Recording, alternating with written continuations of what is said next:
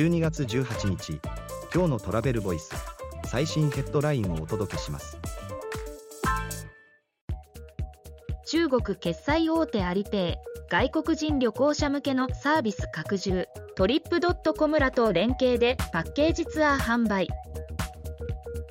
中国の決済プラットフォームアリペイはグローバル OTA のトリップドットコムおよび中国の OTA のトゥニューと提携しと外国人旅行者向けにパッケージツアーの販売と旅行ガイドサービスの提供を開始。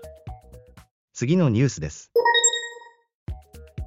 旅のサブスクハフ H ハフデジタルバンクの新サービスと連携。新たな顧客コミュニケーション機会の創出へ旅のサブスクハフを運営するカブクスタイルはスマホ完結のデジタルバンクを運営するみんなの銀行とアライアンス締結。新サービスサークルでハフのサービス連携を開始する。次のニュースです。北九州市と下関市で関門ペイ開始一つの海峡都市として消費額と滞在時間拡大へ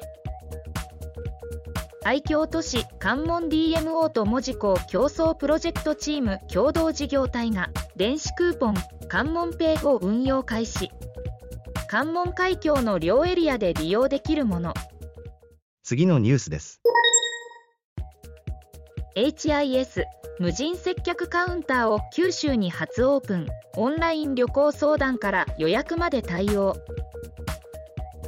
HIS は九州初となる無人店舗博多丸いオンライン接客カウンターをオープン。モニター越しにオンラインで HIS スタッフが旅行の相談から予約まで対応する。記事の詳細はトラベルボイス .jp で。ではまた明日。